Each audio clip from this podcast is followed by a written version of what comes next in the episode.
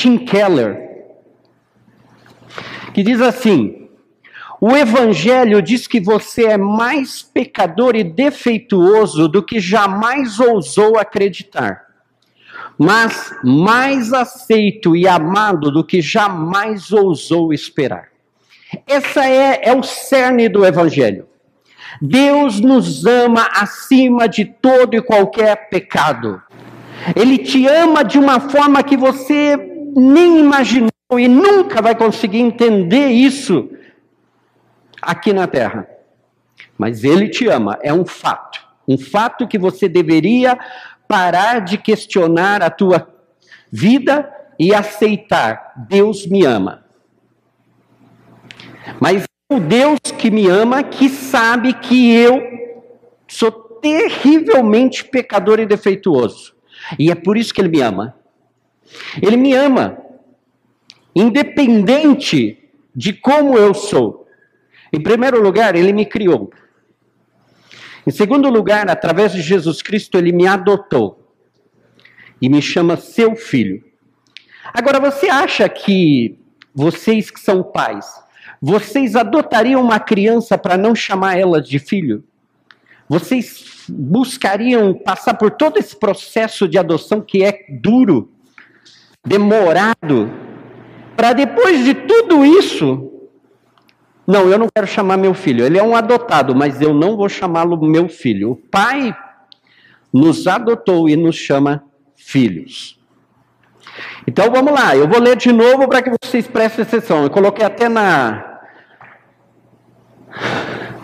para transmitir aí, para que você entenda, para que você veja isso de uma vez por todas e coloque bem claro no teu coração. O evangelho diz que você é mais pecador e defeituoso do que jamais ousou acreditar, mas mais aceito e amado do que jamais ousou esperar.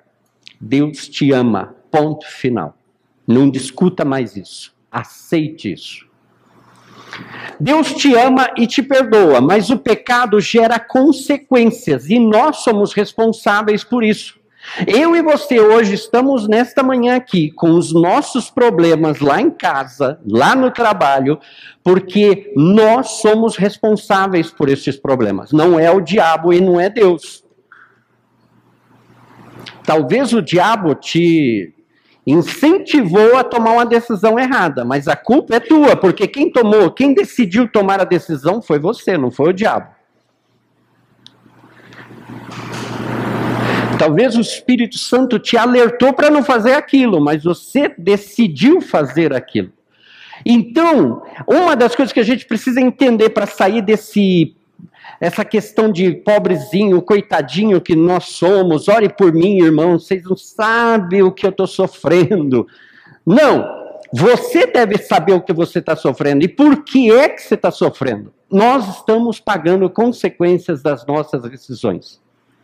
Quando eu decidi seguir a Cristo com todo o meu ser, eu tomei decisões erradas, porque não tive bons conselhos. Mesmo assim, mesmo se eu tomasse bons conselhos, a decisão de renunciar a tudo e ir para o campo de missões me trouxe consequências. Eu paguei o preço com a minha família e pago até hoje.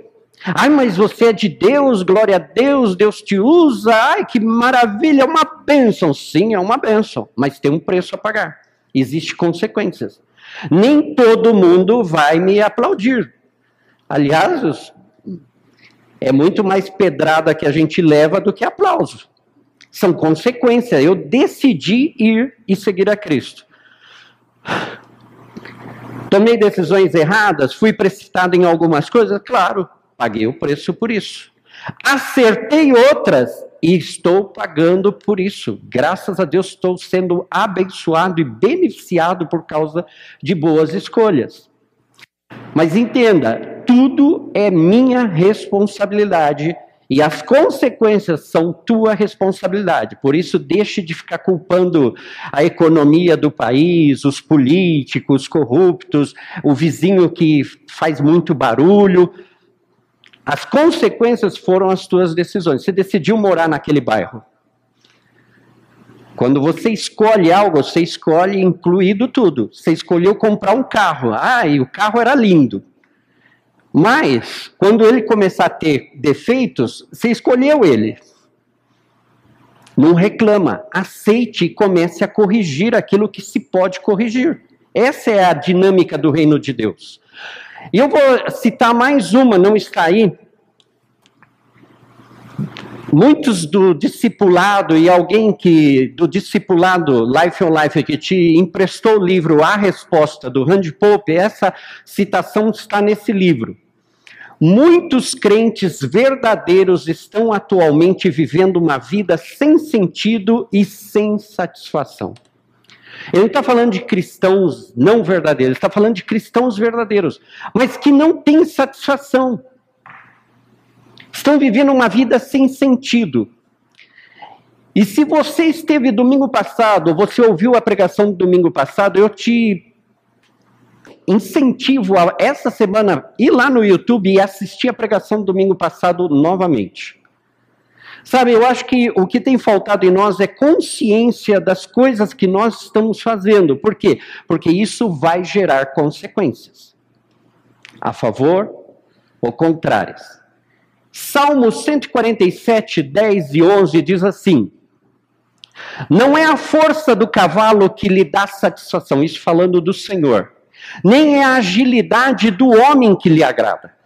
O Senhor se agrada dos que o temem, dos que colocam a esperança no seu amor leal. Eu comecei a citação do Evangelho de vocês aceitarem que Deus ama. Por quê? Porque Deus se agrada daqueles que o temem e colocam a esperança no seu amor leal. Deus não está esperando que eu e você construíamos pirâmides e coisas gigantescas para o reino de Deus. Deus se satisfaz quando você o teme e quando você acredita no amor dele. Não é o que você faz que vai agradar a Deus. É como você está temendo a Deus e como você está aceitando o amor que Ele tem pela tua vida. No Domos da Segunda, comentando sobre a, a pregação de domingo, quando Jairo falou, Jesus está voltando, parece que, tipo assim, ele estava falando: olha, gente, o Brasil vai entrar na Terceira Guerra Mundial. Isso não deveria ser novidade para nós. E no nosso Domus, particularmente, uma pessoa falou assim: Ah, eu nem penso muito nisso. E eu fiquei com aquilo, na hora ali da conversa, até parecia natural. Mas aí eu fui para a palavra e eu quero que vocês, em casa, busquem uma concordância bíblica. Abre o teu aplicativo da Bíblia e busque a palavra vinda. E você vai ver que a Bíblia não fala que é assim um negócio que está aí, não é nem para. A Bíblia fala e exorta, e hoje nós vamos ler um desses versículos que você deve pensar na vinda do Senhor. Que você deve estar consciente de que Jesus volta por você. Não é um negócio assim, ah, isso é de moda, eu nem penso, eu não me preocupo com a moda. Não, isso não é de moda. A vinda do Senhor é algo para você e eu pensarmos e a gente desejar e orar para que isso aconteça. Mas parecia que era uma coisa assim do outro mundo, assim um negócio que não é um tema para a igreja. Gente, nós estamos na igreja, nós seguimos a Jesus Cristo, o Evangelho, e isso é tema. Deveria ser o pão nosso de cada dia, nós deveríamos ser craques em falar da vinda de Jesus.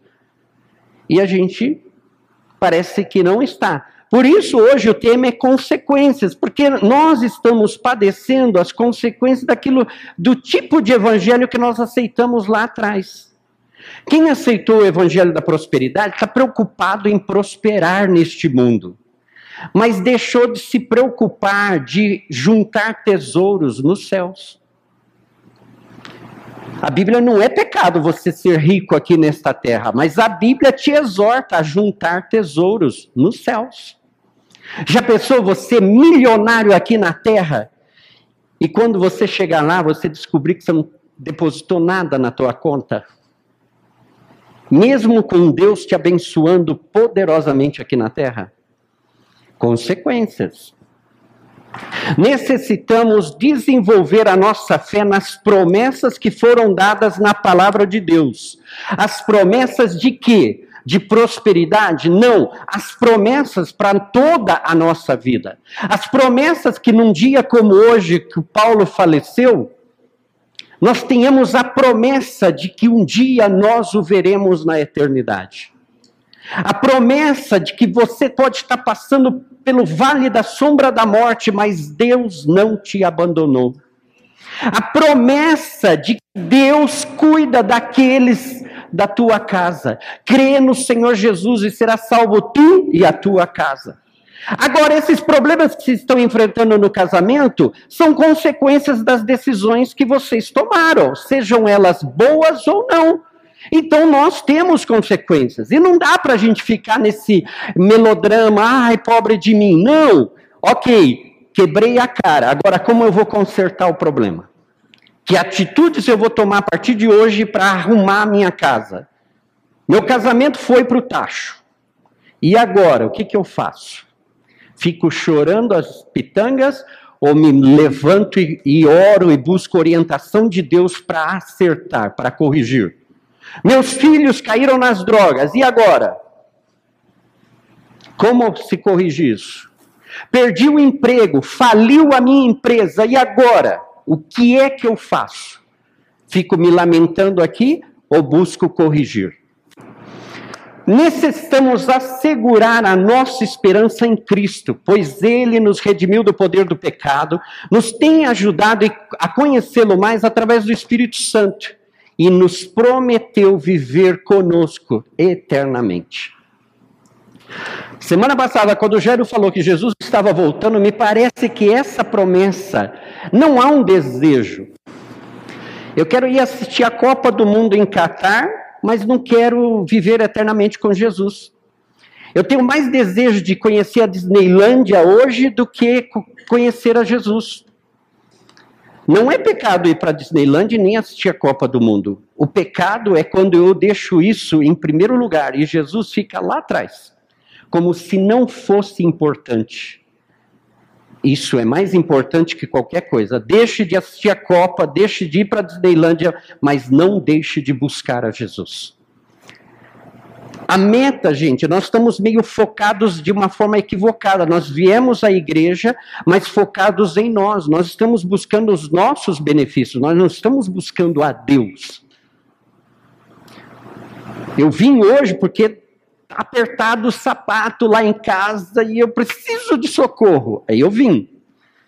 Mas quando Deus me abençoou e me prosperou, eu fiquei um mês sem assistir a reunião orar, ler Bíblia, jejuar, para quê? Se eu estou na glória. É a falta de consciência que nos traz consequências e nós estamos pagando pelas consequências. Então, hoje, o motivo de trazer essa mensagem é: nós temos chances de mudar a nossa vida em Cristo Jesus. Deus nos deu promessas e nos assegurou a vitória sobre toda e qualquer circunstância. Não existe problema na tua vida, na tua casa, no teu trabalho, na tua escola, na tua igreja, que Deus não tenha resposta. Mas a resposta está nele. E aonde que eu tenho que buscar? A ele, nele, é ele. A questão é ele, não nós. Não é a igreja. Não é as coisas que a gente faz por ele, mas é ele, a presença de Deus. 1 de Timóteo 6, 20 e 21 diz: um conselho. Timóteo, guarde o que lhe foi confiado. Evite as conversas inúteis e profanas e as ideias contraditórias do que é falsamente chamado conhecimento. Professando-o, alguns desviaram-se da fé. A graça seja com vocês. É curioso que depois de um conselhão desse, vem, a graça seja com vocês. Por quê? Porque Jesus derramou a graça dele sobre as nossas. Nós estamos debaixo da graça de Jesus Cristo. Um dos motivos de que não caia um raio na tua cabeça neste domingo de manhã é a graça de Jesus. Um dos motivos que faz um homem pecador como eu estar num púlpito pregando a palavra de Deus é a graça de Jesus. E se a gente, principalmente o pessoal da segunda milha aí, o Life on Life, não entender que a graça é mais do que uma terminologia e que ela faz parte da essência da nossa vida de fé, a gente vai viver uma vida bambeando para cá e para lá. Ah, é que eu sou assim, é que é que eu, é, você sabe, eu sou é, eu sou ser humano, eu sou brasileiro. Não, não tem jeitinho brasileiro nos céus. O que você tem na sua vida é a graça de Jesus. Significa que você pode se levantar da situação onde você se encontra e se posicionar nele e vencer. Decisão é sua. As consequências também são suas. Então pensa bem no que você vai decidir. Pare e pense. O que tem desviado a sua atenção das verdades do evangelho? O que tem tirado a nossa atenção de pregar o evangelho? E eu quero que vocês prestem atenção, Aprisco.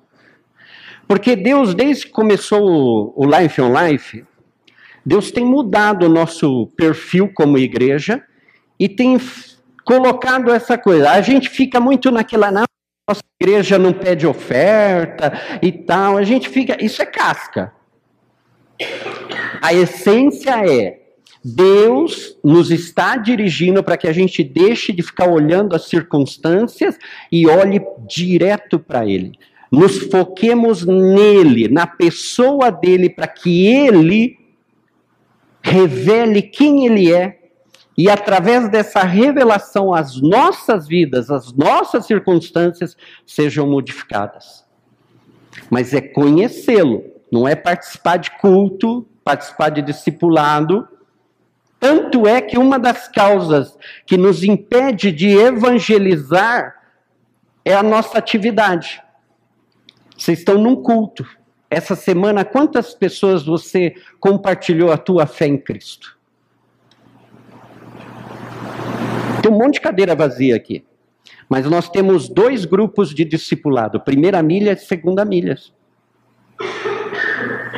Se cada um de cada grupo de discipulado tivesse compartilhado a sua fé com uma pessoa ao seu lado, talvez nós não teríamos tantas cadeiras vazias. Mas a gente esquece dos propósitos e a gente está distraído no nosso afã. A gente já entra por aquela porta, olha, ore por mim por isso. Olha, hoje eu estou indo no culto, a hora que terminar vou chamar a pastora para ela orar por essa situação. O foco está errado. Você pode vir e pedir oração, mas você tem que estar tá focado no reino, saber aonde que você quer chegar. O que tem impedido você de anunciar a palavra de Deus com fé e ousadia? O que está impedindo o aprisco aqui, depois de discipulado, né? Já vai mais de ano que a gente está fazendo o Life on Life. Coisas maravilhosas Deus tem feito no nosso meio. O que Deus está impedindo de compartilhar o Evangelho? Onde alguém me fez essa pergunta? Maurício, por que, que esse povo não evangeliza, parece que eles estão travados, têm medo, alguns parece que sentem até vergonha de evangelizar. E quando eu estou falando evangelismo, gente, não é sair gritando no meio da rua, mas é viver o evangelho.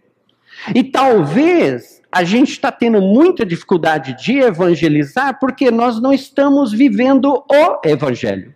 Nós estamos vivendo a vida evangélica, mas não o evangelho. Existe uma grande diferença. Existe uma grande diferença na forma como Deus responde às nossas vidas. É uma grande diferença. Olha o que diz em Filipenses 4:8. Finalmente, irmãos, tudo que for verdadeiro, tudo que for nobre, tudo que for correto, tudo que for puro, tudo que for amável, tudo que for de boa fama, se houver algo de excelente ou digno de louvor, pensem nessas coisas. É com profundo pesar que eu quero anunciar que a gente não está seguindo esse versículo. A gente passa o tempo todo discutindo as picuinhas dos políticos do Brasil. A gente passa o tempo todo discutindo a novela, as notícias do Jornal Nacional. Mas as coisas boas, a gente não pensa nelas. As verdades que estão neste livro, que você tem aí no teu aplicativo de celular ou na tua mão, a gente não pensa nelas.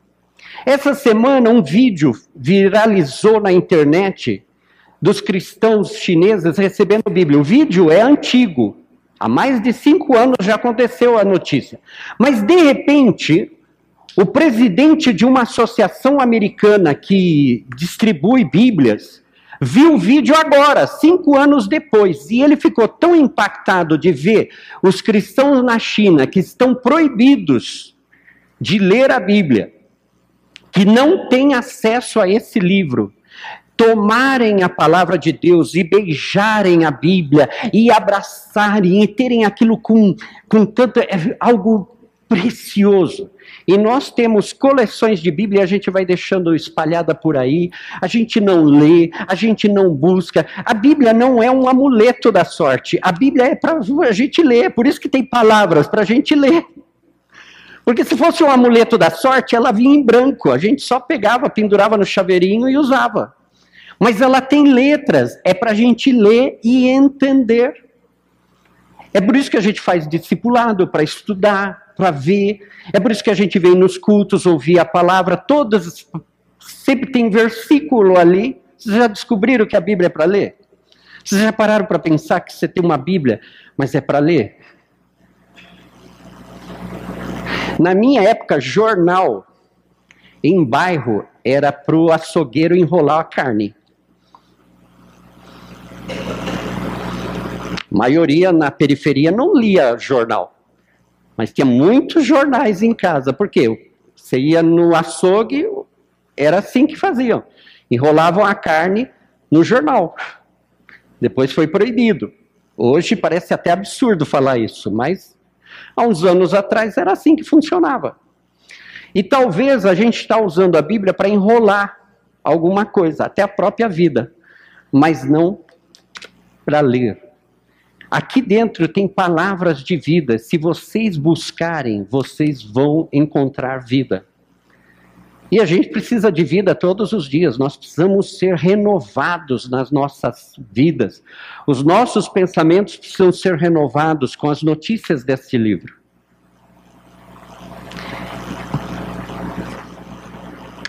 Revisemos o nosso compromisso de fé em Jesus e Sua palavra.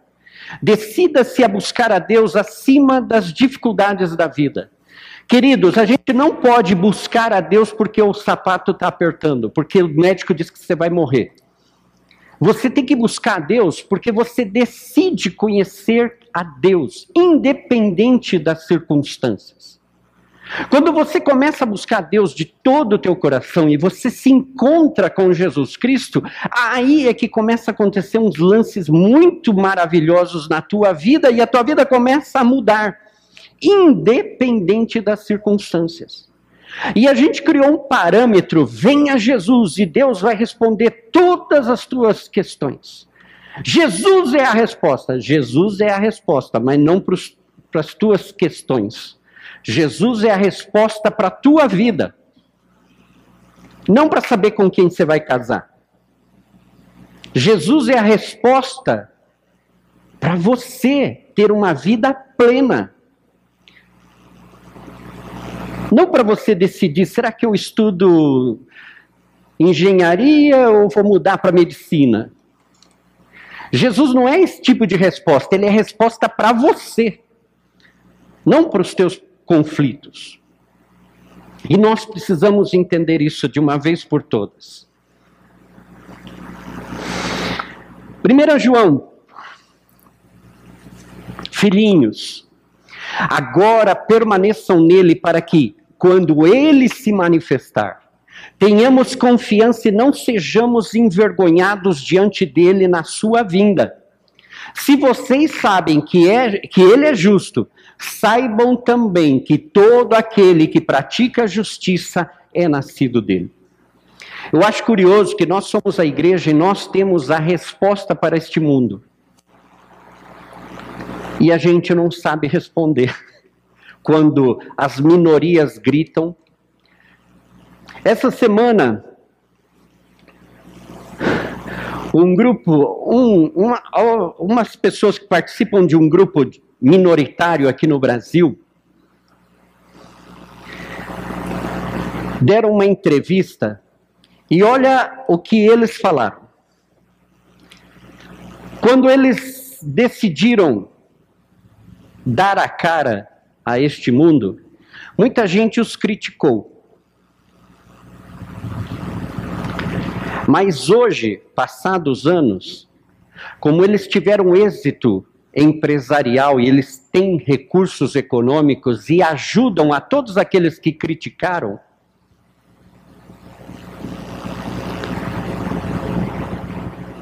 eles responderam isso para os que criticaram. Você me criticou, mas olha, hoje eu pago as tuas contas. E sabe, tem muita gente hoje calando por causa disso. Porque as minorias estão pagando a tua conta.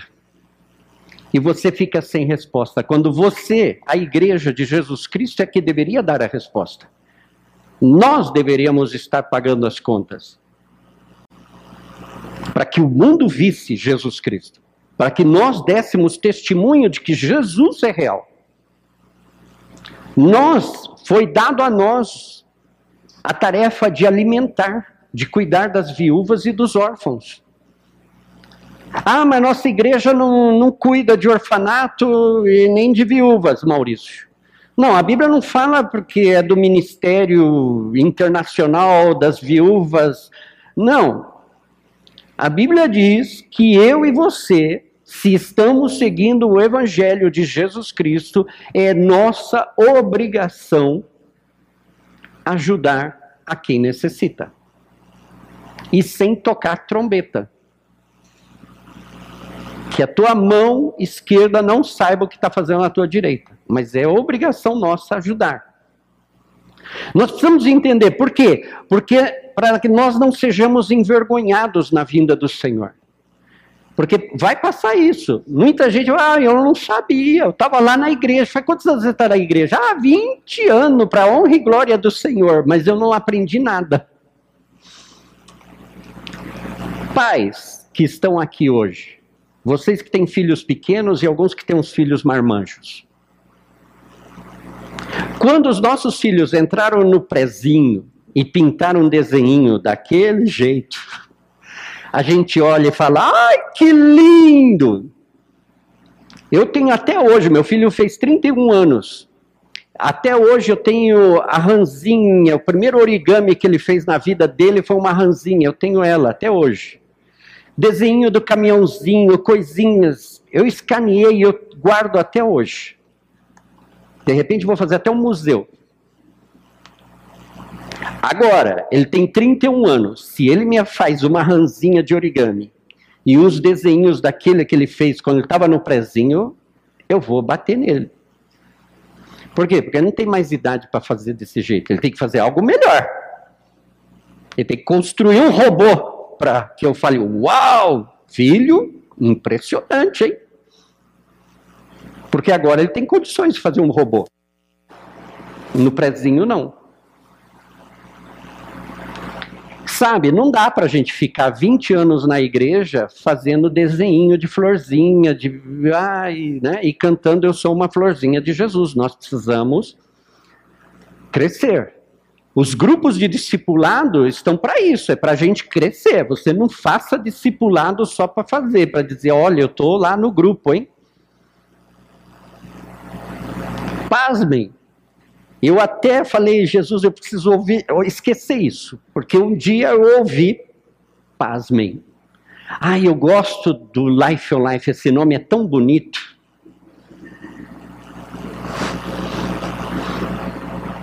Eu prefiro que não tenha nenhum nome. A questão é: você vai crescer em Cristo? Não é o nome bonito que vai mudar a tua vida.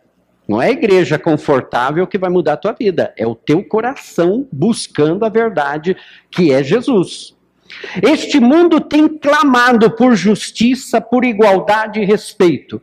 Nós somos responsáveis de anunciar o reino de Deus, pois nele todas estas coisas estão inseridas. Vocês entendem, igreja, que a resposta é nós. Para as minorias, para esses grupos que hoje estão de moda, eles estão buscando uma resposta. Nós temos a resposta. O problema é que a gente fica discutindo a posição deles. Se eles estão certo ou errado. Se eles tomaram a decisão de cometer crimes, é porque o coração deles está mal. Nós temos a resposta para o coração deles. Quando o coração deles for curado, eles vão deixar de assassinar. Quando o coração deles for curado, eles vão tomar decisões melhores. Não adianta você questionar a posição, o partido político, é, qual time que ele torce, isso não vai mudar a pessoa. Muda o coração, foca no coração, de deixar Jesus transformar o coração, porque quando Jesus transforma o coração, o resto é consequência. Consequência daquela decisão. Jesus Cristo crucificado e ressuscitado é a resposta para a humanidade. Aprendamos a compartilhar a verdade amando aqueles ao nosso redor. Se existe uma dificuldade tremenda na igreja de hoje, ela é compartilhar a Jesus sem palavras. O evangelismo da maioria, 90% dos cristãos evangelizam assim: vamos lá no culto, vai lá na minha igreja, lá tem um pastor que ora. Isso não é evangelismo, isso é convidar alguém para um culto. Evangelismo é quando você fala, cara, eu estava pior que você, mas um dia alguém me apresentou a Jesus Cristo. E eu tudo que sabia de Jesus era essas coisas que a gente vê em filme, mas aí eu o conheci pessoalmente. Ele entrou na minha vida e ele mudou a minha vida. E eu quero falar dele para você. Cuidado, evangelistas, e vocês estão falando mais de vocês do que de Jesus. Cuidado, igreja, por pregar mais sobre os homens do que sobre Deus. Cuidado nesses tempos que são difíceis. A Bíblia diz que nós estamos vivendo dias maus. Não se espantem, a questão é: o que, que você vai fazer? Qual é a tua decisão? Se começar a chover agora, sem parar, como que você vai entrar no teu carro? Você pode sair aqui num arriscar escorregar ali naquele vidro, ou pegar um guarda-chuva que está lá no fundo e a decisão é tua. Você quer escorregar, quer se molhar ou quer pegar o guarda-chuva e, e fazer o que você tem que fazer. Hoje, eu quero deixar essa mensagem para vocês, não para que a gente busque. Aliás, eu acho que a gente deveria pregar uma vez por mês e pensar um mês inteiro sobre aquilo que foi pregado, porque a gente, ai, foi lindo. No outro domingo, ai, foi lindo. Aí o que foi pregado? Ah, já esqueci. Mas foi lindo, hein? Uma benção. Não serve. A gente não vive de benção em benção.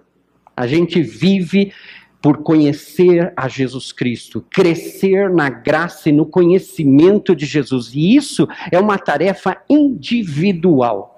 Você pode ouvir uma palavra que te alente a buscar a Deus, mas quem tem que buscar a Deus é você. Quem tem que compartilhar da fé em Jesus é você. Por isso, não coloque essas tarefas para os outros. Pense, o que está impedindo que nós, como aprisco aqui na aldeia da Serra, abençoados por Deus e bonitos por natureza, o que, que tem nos impedido de falar de Jesus nesse lugar? Tão necessitado. Lugares, um lugar totalmente, as famílias estão destroçadas neste lugar. Nós temos a chave para solucionar o problema deles. E não é só convidar eles para o ministério de casados, é dar testemunho do nosso casamento lá fora. É compartilhar com o nosso vizinho. E hoje eu quero que você se coloque de pé, nós vamos orar. E eu quero deixar bem claro isso. Tudo que acontece conosco é consequência das nossas decisões. O que vai ser o teu futuro daqui a um ano é decisão que você vai tomar hoje. Então, daqui a um ano, não venha chorar as pitangas e falar que eu não te avisei. O ano que vem você pode falar, Maurício, você falou sobre consequências. Sabe que eu comecei a tomar consequências. Eu tomei umas decisões erradas e paguei as consequências, mas já corrigi. Eu tomei decisões certas e olha as bênçãos que foram acontecendo por causa das decisões que eu tomei.